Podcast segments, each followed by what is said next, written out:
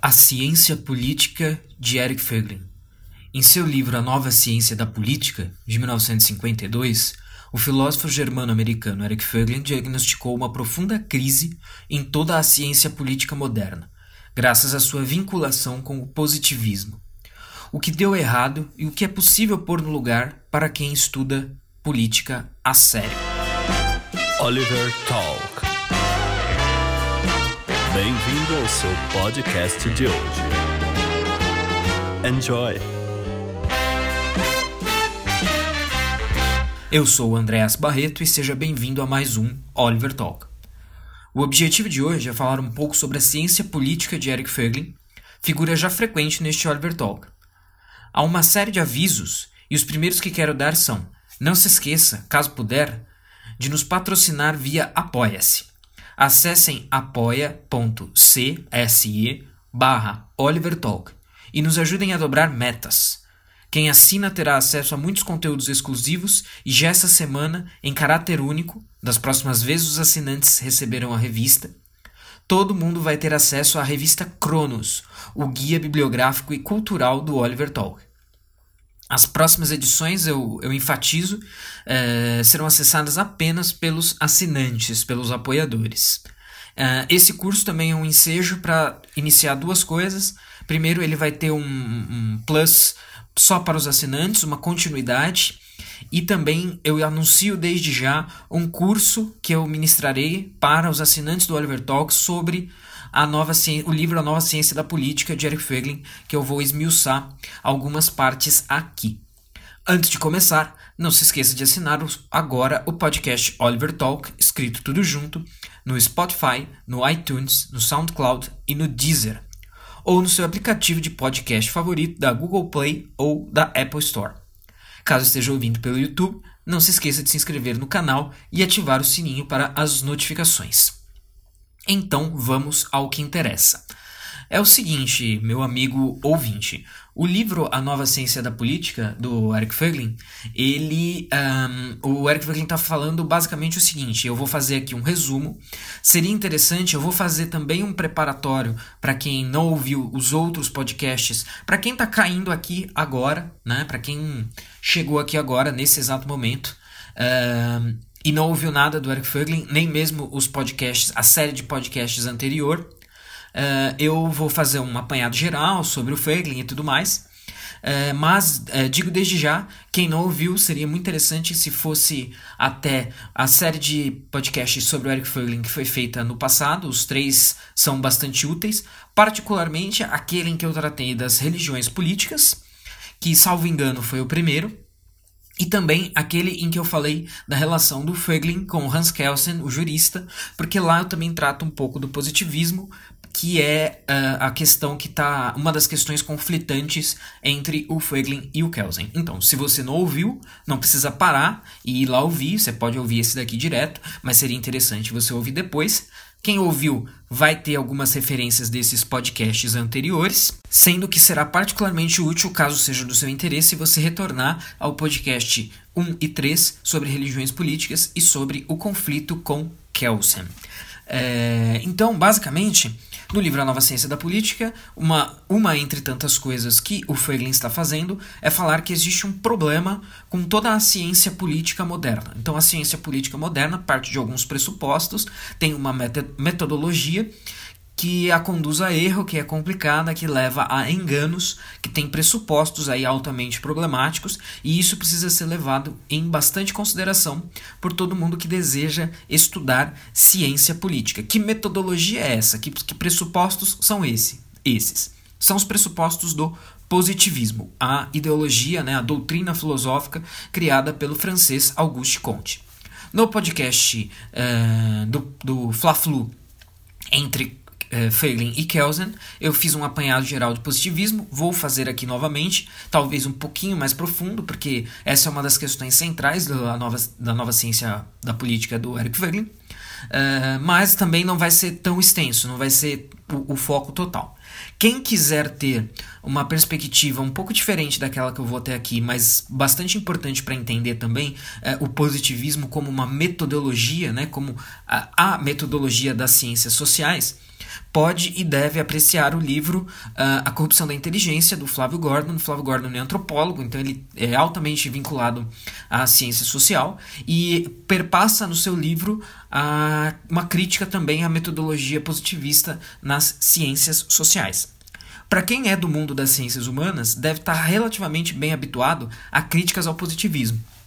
Então, como eu falei em podcasts anteriores, bater no positivismo é figurinha carimbada nos meios da ciência social, porém, muitas vezes isso acaba se tornando um lugar comum, uma coisa que é feita de maneira automática, e as pessoas acabam deixando de perceber que o positivismo ainda segue como um certo pressuposto para muito do que se fala e do que se faz em termos de ciência social. Então, por exemplo, o marxismo ele é um herdeiro do positivismo. E um herdeiro não apenas crítico, embora haja críticas ao positivismo no marxismo e dos marxistas, uh, o marxismo ele pode ser encarado também como um filho uh, até que bastante legítimo do positivismo, na medida em que ele acredita que a história progride, a, a, a, a, marcha da história ruma em direção ao progresso, e na narrativa marxista esse progresso é a revolução e o comunismo. Então, um marxista ortodoxo leva as palavras de Marx em consideração e acredita que a história ruma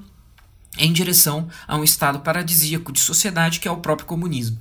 Quando você acredita nisso, que a história segue um, determinado rumo, uma determinada marcha, e que esse processo é um processo de certa forma evolutivo, né, de melhora, uh, isso já é um pressuposto positivista. Né? O descarte de elementos metafísicos é outro elemento positivista do marxismo. Então, o marxismo ele não é positivista per se, mas ele é uma. uma vertente social e também metodológica nitidamente herdeira do positivismo. Então, o, o que, que é esse positivismo? Vamos é, pintar um panorama geral aqui para aqueles que não conhecem, não sabem, estão ouvindo falar disso pela primeira vez. Então, evidentemente, positivismo não tem nada a ver com positividade, energias positivas, acho que isso é bastante óbvio, mas é sempre bom pontuar, porque essas coisas estão é, em alta também, né? Hoje em dia, essa positividade, mas não é disso que se trata o positivismo. O positivismo ele está diretamente ligado à própria fundação da sociologia, né, à própria fundação da ciência social. Auguste Comte era um francês que fundou a ciência social, a ideia de que ser possível fazer uma ciência social e aí por tabela e por consequência uma ciência política, né, que faz parte dessa ciência social. E o Comte ele dizia que então as ciências humanas, né, e, e a ciência social, a sociologia seria, no entender do Comte, a ciência social, a ciência humana por excelência né, a verdadeira, a única ciência possível, é, então aceitar, tomar os pressupostos do positivismo como verdadeiros e sérios seria essencial para colocar as ciências sociais barra humanas na, nessa trilha de avanço, nessa trilha de é, evolução para, a, para o quê? Qual que é a meta, né? qual que é o destino, qual que é o ponto final? a positividade, que a gente pode entender aqui como a cientificidade. Então, as ciências sociais atingiriam um estado, um estatuto de ciência, tal como a física ou a matemática, a partir do momento que os pressupostos, a metodologia positivista fosse aplicada a todo tipo de análise possível, então se chegaria a uma ciência, a ciência social seria equivalente ao que é a física, ao que é a matemática, enfim, ao que são as ciências duras. Tem uma coisa bastante importante é, por trás disso, que é o seguinte: para o Conte, todas as sociedades passaram ao longo da história por três estados, né? então são os famosos três estados da sociedade do positivismo. O primeiro estado é o estado teológico, o segundo estado é o estado metafísico e o terceiro estado é o estado positivo ou científico, que é o objetivo, que é a meta. Então as sociedades, elas passam por esses três estados e elas evoluem, ou deveriam pelo menos evoluir, Uh, nesse sentido, nessa direção, rumo a um estado positivo de coisas. Então, no estado teológico, é, são quando as explicações, as relações de causa e efeito, uh, na causa está postada uma divindade, né? um, um Deus é, ou deuses, né, politeísmo e depois o monoteísmo, as pessoas atribuem a Deus ou deuses as causas. Então esse é o primeiro estágio de praticamente toda a sociedade ou de toda a sociedade, segundo Conte. Num segundo momento, e aí entra, aí sai um pouco a religião e entra a filosofia, as sociedades rumam em direção a um estado positivo, Né? Então, uh, perdão, a um estado metafísico. E no estado metafísico, em vez de deuses uh, ou Deus, é postado na relação de causa e efeito um, Uh, entidades, entes metafísicos. Então você vai se falar de, vai se falar de força, vai se falar de puramente causa. Então você não vai falar que Deus é a causa, mas você vai falar simplesmente em causa. Né? Uh, vai se falar em, em, entidades abstratas, né? em coisas abstratas. Então isso já é um avanço no entendimento do positivismo, isso já é uma melhoria, mas isso ainda não é ciência. Tá? Isso ainda não é ciência, isso ainda é um resquício do próprio estado teológico e isso ainda é um estágio intermediário de avanço das sociedades e do pensamento. Então temos um estado teológico, causas divinas. Temos o estado metafísico, causas abstratas. E aí, finalmente, uh, chega-se ao estado positivo, onde as explicações são aquelas oferecidas pela ciência, onde, por exemplo, não vai fazer sentido falar de certos tipos de coisa, de certos tipos de causa. Né? Então, por exemplo, você perguntar qual é a causa do universo é uma pergunta que revela aí que sua mente estaria, para um positivista, é, infectada ainda por um ranço teológico ou metafísico é, relativamente distante do caminho seguro da ciência. É, então o positivismo ele tem esse pressuposto, isso é bastante importante para a gente entender. E o, o Feiglin vai dizer, olha, claro, o positivismo não se reduz a isso, estou fazendo aqui um panorama geral, mas esses são aspectos importantes que valem a pena ser mencionados.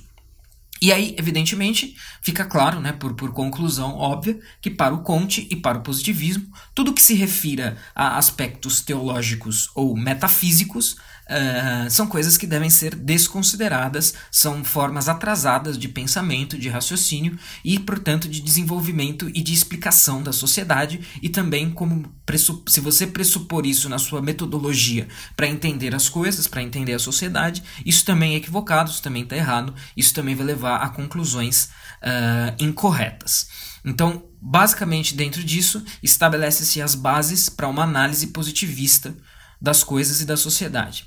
É, para o Conte, então a física, a astronomia, a matemática, elas vão se aproximando ao longo da história, elas passam por, pelo estado teológico, metafísico e chegam ao estado positivo primeiro. A sociologia, por uma questão cronológica, temporal, histórica, é uma das últimas a atingir o estado positivo. O próprio Conte, olha, nem com o próprio Conte isso, isso pode-se dizer que foi atingido.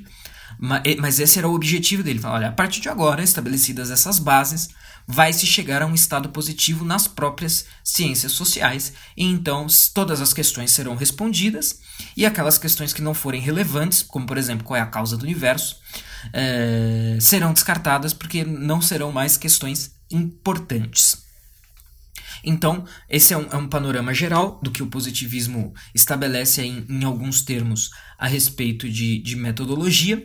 E aqueles, agora eu volto um pouquinho para aqueles que são mais íntimos de certas discussões uh, das ciências humanas, vão perceber aí, vão notar que quando a gente fala em metafísica e quando a gente fala em positivismo, é inevitável pensar ali um pouquinho no século XX, no começo do século XX, onde se estabelece um negócio chamado positivismo lógico. Eu me referi a isso também no terceiro podcast da série sobre Feiglin.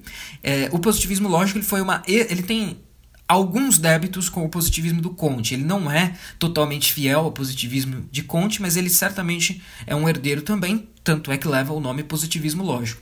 Para os positivistas lógicos, eles vão extravasar, vão extrapolar até um pouco essa, esses pressupostos positivistas e vão dizer: olha, qualquer afirmação, qualquer frase que se refira a conteúdos metafísicos ou teológicos não fazem sentido.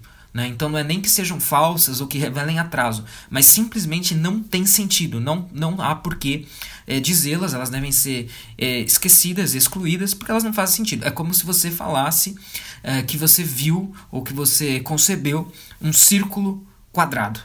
Né? Então é uma coisa simplesmente inconcebível, inimaginável. Você não consegue sequer pensar um círculo quadrado, porque ou você pensa um círculo ou você pensa um quadrado. Você não consegue pensar um círculo que tenha a qualidade, o predicado da, de ser quadrado.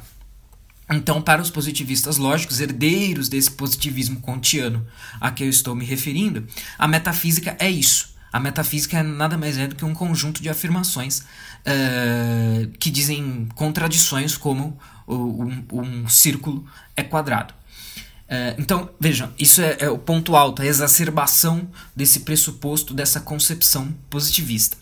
Alguém me fez uma pergunta no Twitter, e acho que foi no Twitter, não lembro se foi Twitter, não lembro se foi Instagram, não lembro se foi Facebook. Eu só sei que alguém me fez essa pergunta e eu tenho quase certeza que eu não respondi. Preciso caçar e responder, mas de qualquer maneira estou respondendo aqui agora também. Alguém perguntou se existe alguma referência ao Fueglin em alguma obra do Jordan Peterson porque o Jordan Peterson vai falar da questão dos símbolos, né, vai, dos mitos e até onde a, a, e ele vai falar que os mitos e os símbolos são importantes porque eles trazem algumas verdades arquetípicas e tudo mais, ou seja, referências supremas, né? E de certa maneira, um, o Feiglin está não falando a mesma coisa, mas numa outra chave né, preocupado com outras questões, o Feiglin está falando uma coisa parecida. Então, eu não sei, confesso que eu, eu, eu nunca vi naquilo que eu já li e estudei do Peterson, eu não vi nenhuma referência ao Feiglin, mas se alguém mais viu uma ponte possível, eu concordo, eu acho que isso é uma ponte possível. Não sei se. Até porque o, o Peterson também estudou os totalitarismos, que foi um tema uh, importante para o Feiglin, embora o Feiglin não chamasse a coisa toda de totalitarismo.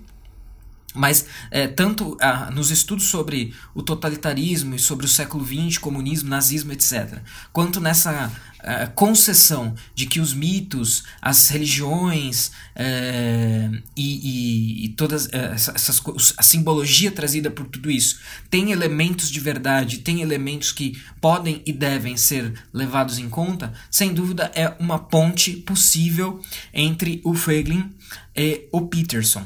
É, mas eu confesso que eu não sei se o último leu o primeiro. Então, agora, retomando e partindo um pouco mais diretamente para uh, a nova ciência da política, e basicamente o que eu vou fazer aqui é uma resenha do livro.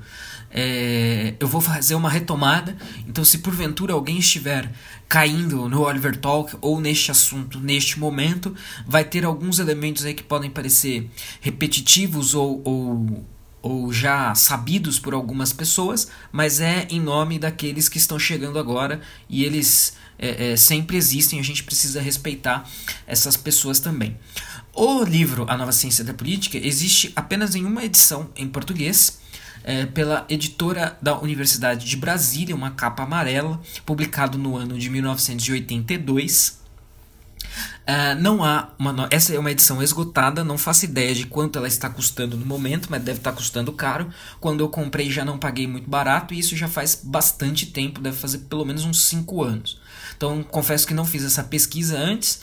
Quem se interessar eventualmente deve ter os PDFs da vida por aí na internet, pode procurar também. Mas é, a, a UNB deve ter os direitos exclusivos dessa obra, porque ela não saiu pela pela é, Realizações, que vem publicando boa parte da obra do Eric Fögling. Então, se algum, alguém porventura sair daqui totalmente interessado em fazer a leitura da nova ciência da política, ou vai ter que desembolsar provavelmente um valor elevado, ou vai ter que buscar o PDF. Mas aí apenas a título de curiosidade para os ouvintes, para você que nos ouve agora. Uh, o filósofo alemão, alemão Eric Fögling não pode ser resumido em sentenças de fácil apreensão. Isso porque, em sua profícua vida acadêmica, em boa parte transcorrida nos Estados Unidos, para onde se exilou voluntariamente a partir de 1936, Fögling refletiu profundamente sobre temas relacionados à multidisciplinariedade das ciências humanas, filosofia, história, literatura, ciência política, com o objetivo de rastrear as origens intelectuais dos fenômenos ideológicos de massa contemporâneos, como o fascismo e o socialismo. Assim, ambos obliteravam a realidade da experiência social, ao mesmo tempo em que cegavam espiritualmente grandes contingentes humanos no rastro da amnésia social. Então, esse é um panorama bem rápido e bem resumido uh, dos propósitos e das reflexões e um pouquinho até da história de vida do Feiglin, para quem não souber ou não lembrar.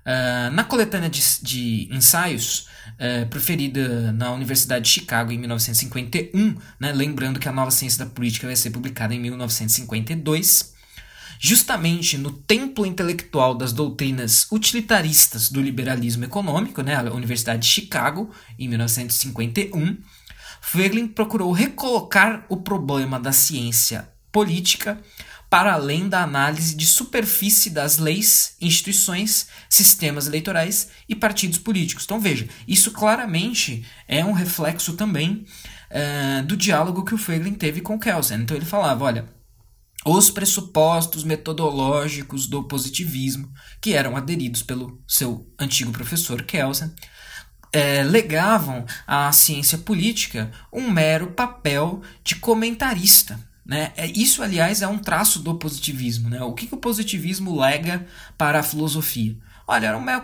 comentário, meras curiosidades de história das ideias. A filosofia tem um papel bem uh, uh, um, inferiorizado uh, no positivismo. Tem um papel, mas tem um papel bem inferiorizado.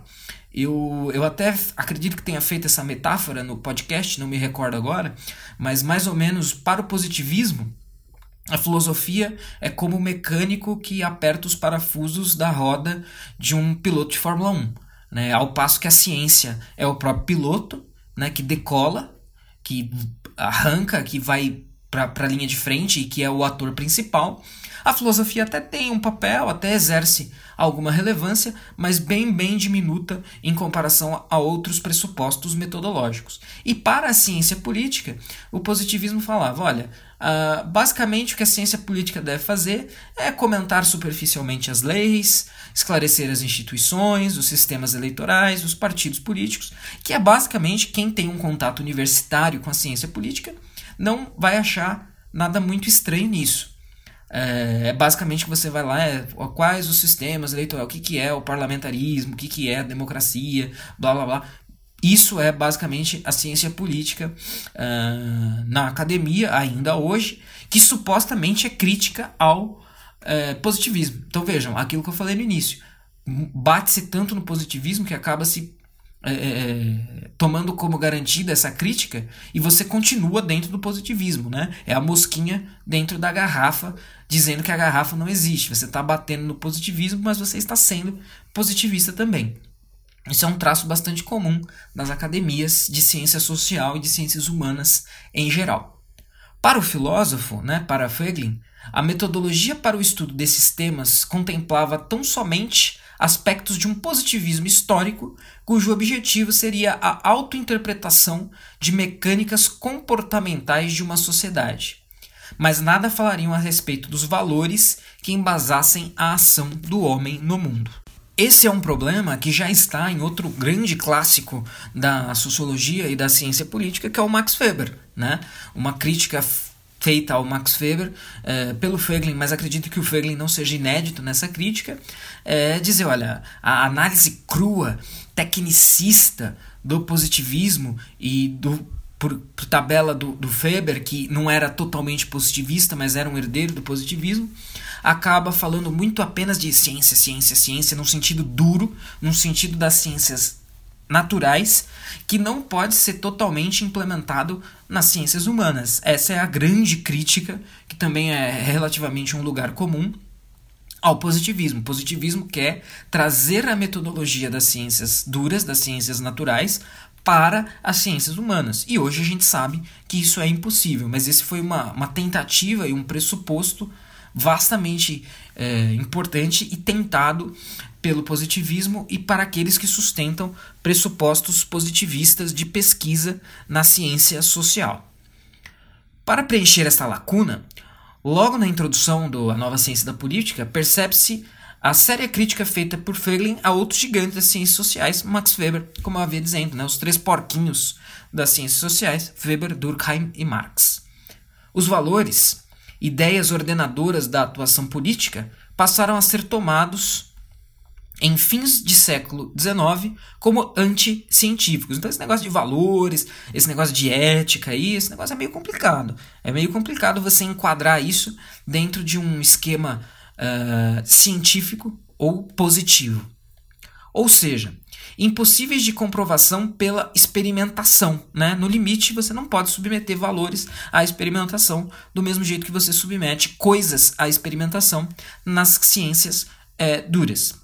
Ora, se o método positivista não permitia o cotejamento entre distintos arcabouços valorativos, por conta da impossibilidade apresentada, então cada teoria recortaria os fatos da experiência de modo a validar a sua autocomprovação, incorrendo aí numa petição de princípio, num raciocínio circular. Né? Então é algo extremamente problemático. Esse é um problema do positivismo em geral. Então, se você tomar o positivismo de forma simples e crua, Olha, bom, positivismo é ciência, ciência é comprovação pela experiência. Apenas coisas comprovadas pela experiência são válidas.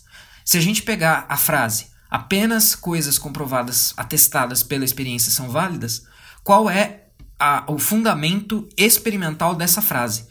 Essa frase não tem fundamento experimental, ela é um pressuposto teórico que não pode, não goza e não pode gozar de fundamento uh, experimental. Então, opa, a base toda dessa crença está fundamentada num raciocínio contraditório, numa petição de princípio. Né? Então é, é uma coisa bastante é, básica que passou despercebida, e, mas a partir do momento que as pessoas viram que isso era inescapável, é que o positivismo passou também a ser um tanto desacreditado nos meios acadêmicos, inclusive. Uh, um mesmo fato poderia ser explicado de formas diferenciadas mas iguais entre si quanto ao conteúdo. Mero jogo de versões. Fögling mostra como Max Weber reconhecia a existência dos valores, mas considerou-os uma espécie de caixa preta, em nome da isenção do debate científico. Weber teria ensinado aos seus alunos por vias indiretas, posto que evitasse discutir sobre os princípios que emergiam de cada teoria. Não aceitou a tarefa de modificar noções demoníacas em seus estudantes, apelando assim para a ética da responsabilidade do governante. Então, ou seja, essa coisa toda não tem muito fundamento, mas por responsabilidade, isso tudo vai ser tomado como dado, como garantido e vai ser posto em prática.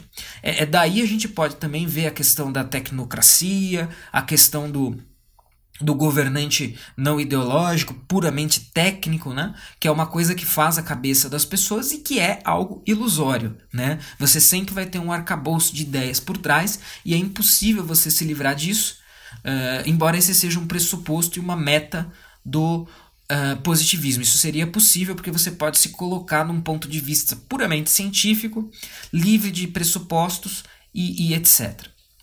A omissão weberiana produziria consequências nefastas. Pressupostos falsos sobre a realidade poderiam conduzir a ação política em direção à esfera do totalitarismo por causa do sonho, por causa de sonhos gloriosos do futuro. Então aí agora a gente tem um pouquinho dos elementos da religião política que eu me reportei nos podcasts anteriores já citados, né? E esse tipo de pressuposto teórico também vai estabelecer as bases para o tipo de coisa como os totalitarismos ou, no, em Fögling, as religiões políticas, que fazem basicamente isso. Olha, a gente pode fazer aqui uma suspensão de valores, porque na verdade a gente nem tem acordo sobre essas coisas mesmo, né?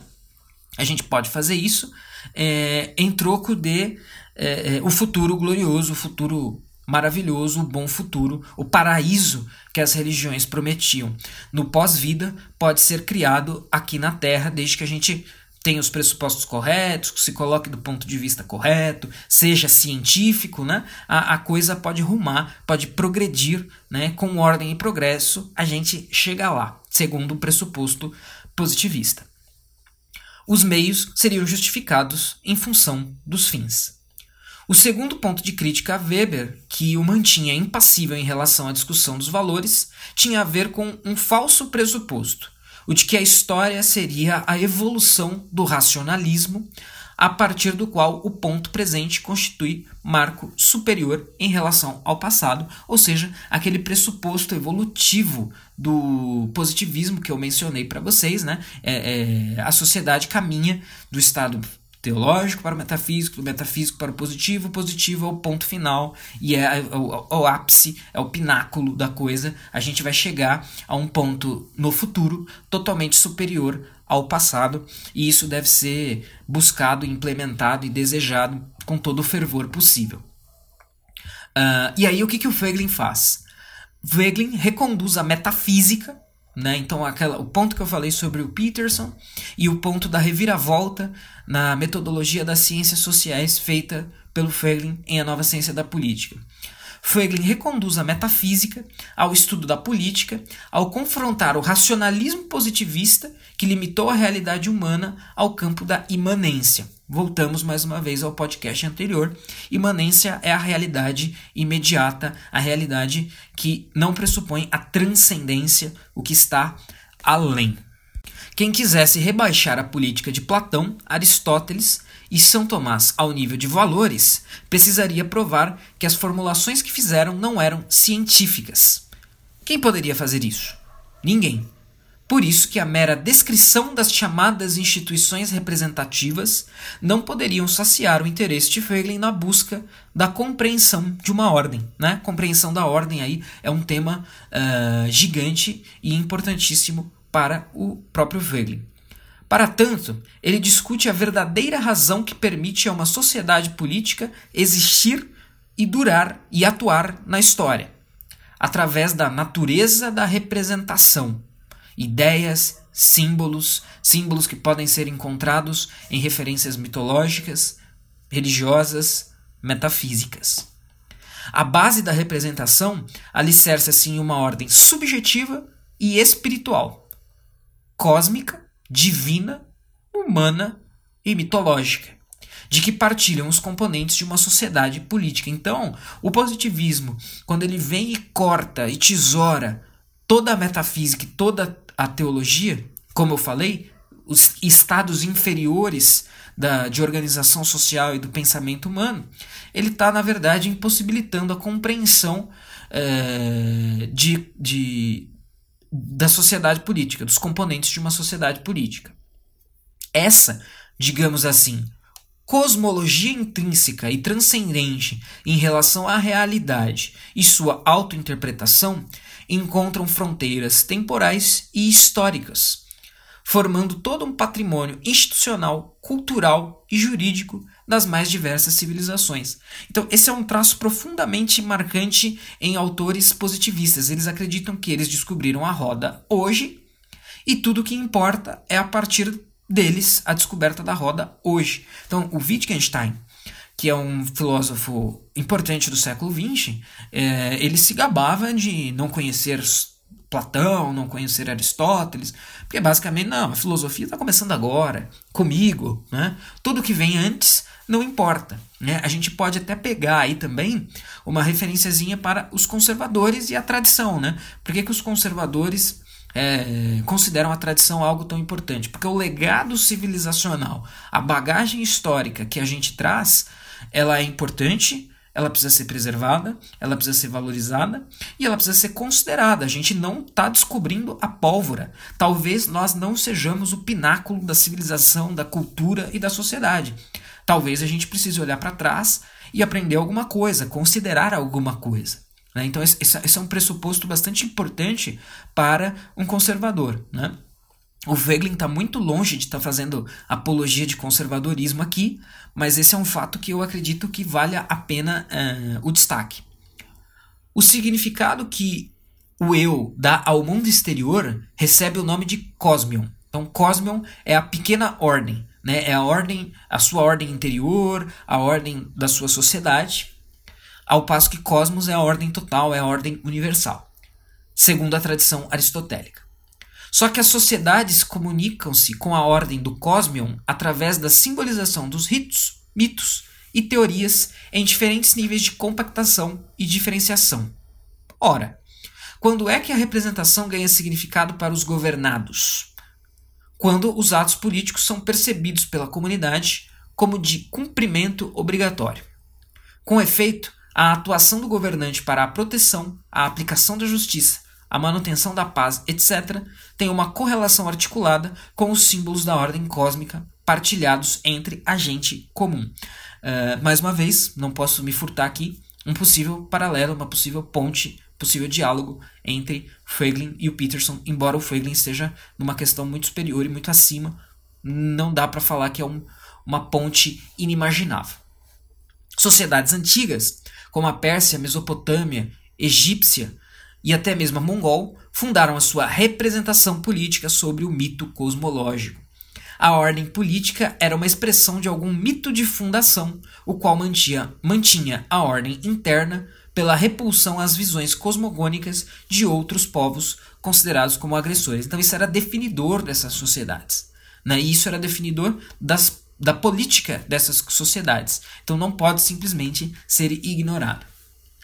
Voegelin também discute problemas interessantíssimos do processo de passagem do politeísmo para o cristianismo em fins do Império Romano, tentando focalizar os limites teóricos na representação divina dos imperadores sobre a vida religiosa das fronteiras romanas. Teoricamente, a filosofia cristã abriu caminho para que, durante o medievo, a ordem histórica transcendente fosse imanentizada em ciclos históricos visíveis em plano terreno, ou seja, toda aquela problemática da religião política, da imanentização do escatom, que eu recomendo fortemente que vocês voltem ao episódio da série sobre esse assunto. Essa ideia germinou-se em Agostinho, sendo mais tarde desenvolvida por Joaquim de Fiore no século 12. Ainda vou fazer um podcast sobre Joaquim de Fiore, tá, gente? Ele é uma figura importantíssima aí para entender a modernidade, para entender o Feiglin e para entender essa ideia de paraíso se realizando um, na Terra. O movimento protestante puritano do século XVII é um, um, um dos capítulos do A Nova Ciência Política do Feiglin. Passou a ser identificado como gnóstico quando procurou determinar o comportamento privado e público dos fiéis em nome de uma salvação fu futura, dissolvendo a verdade divina em regras visíveis na ordem dos fatos. Para o pessoal que é assinante, eu vou desenvolver esse aspecto no na parte exclusiva do podcast para vocês, tá? Vou ler o trechinho do Nova Ciência da Política falando sobre isso e explicar como é que o Hegel entendia isso daí, como é que Thomas Hobbes, o importante cientista político, se enquadra nessa história e como, de certa maneira, o Feiglin isenta depois o Hobbes dessa problemática toda. Se encaminhando aqui para o fim, uh, ademais, a noção de que as sociedades humanas caminham para um desfecho determinado pela escatologia imanente chegou ao pensamento político moderno via o citado Thomas Hobbes, um formidável intelectual preocupado com a formação de um contrato que garantisse a estabilidade da ordem política entre governo e os cidadãos. Ainda que Hobbes não tenha se dedicado ao problema da existência humana na ordem do ser, suas ideias foram aproveitadas mais tarde pelo Iluminismo. Em qual sentido? Voegelin discute que a simbologia política ampliou em diferenciação até alcançar a modernidade liberal e socialista. São gnósticas na medida que destronaram Deus como fonte da ordem transcendente da história e colocaram em suas próprias teorias o vislumbre de um mundo vindouro, a terra prometida de igualdade, prosperidade, bem-estar e fim das contradições humanas. Tanto marxismo como liberalismo rejeitaram as dificuldades do cristianismo e no gnosticismo encontraram as raízes teóricas para que se auto-intitulassem a força política de Deus na história. Ídolos de barro, que cada qual ao seu modo lançaram a modernidade bra nos braços dos totalitarismos modernos, justificando glória, pela glória futura o horror tanto dos fornos crematórios nazistas quanto dos gulags soviéticos. Então, vejam aí, a gente consegue ter a dimensão da importância do que o Feiglin está falando uh, no seu livro A Nova Ciência da Política. Muita coisa em jogo, muita coisa importante, muita coisa que vai ser desenvolvida por mim no curso uh, sobre a Nova Ciência da Política, que vai ser entregue, vai ser vendido em caráter especial para os assinantes do Oliver Talk e em caráter extraordinário para quem não é também. Todo mundo vai ter a chance de ter acesso com as devidas variações, mas isso tudo vai ser explicado em momento oportuno. Uh, eu queria aproveitar para falar do, do Mr. Romanini, nosso parceiro, nosso artista, o cara que faz essas artes sensacionais, maravilhosas do Oliver Talk. O Mr. Romanini vende camisetas e canecas na sua loja chamada Wake Up Imperium. Então, se você quer camisetas ou canecas com temáticas direitistas, visite e compre na loja Wake Up Imperium do Mr. Romanini, o Imperador Afro Bege. Ah, hoje a gente tem um merchan especial também, prestem bastante atenção, principalmente quem for de São Paulo. Na paróquia Santa Generosa vai haver um, um bazar de trocas e pechinchas. Vai ser no dia 14 de dezembro, uh, um sábado, salvo engano, das 10 às 16 horas. Serão trocados, vendidos e etc. Uh, itens novos e usados. Será aceito dinheiro e cartão de débito. Também serão promovidas trocas. Estarão envolvidos livros, CDs, roupas e acessórios. A Paróquia Santa Generosa fica muito perto do metrô Paraíso. E aí eu aproveito aqui, paciência, dane-se, vou fazer o merchan também. Tem uma padaria sensacional perto da Santa Generosa, então você pode ir no bazar, comprar alguma coisa interessante por um preço excelente, é, na padaria comer uma das melhores coxinhas de São Paulo e também, eventualmente, se você for católico, dependendo do horário, participar de alguma missa. Uh, a Paróquia Santa Generosa fica na rua Afonso de Freitas, 49.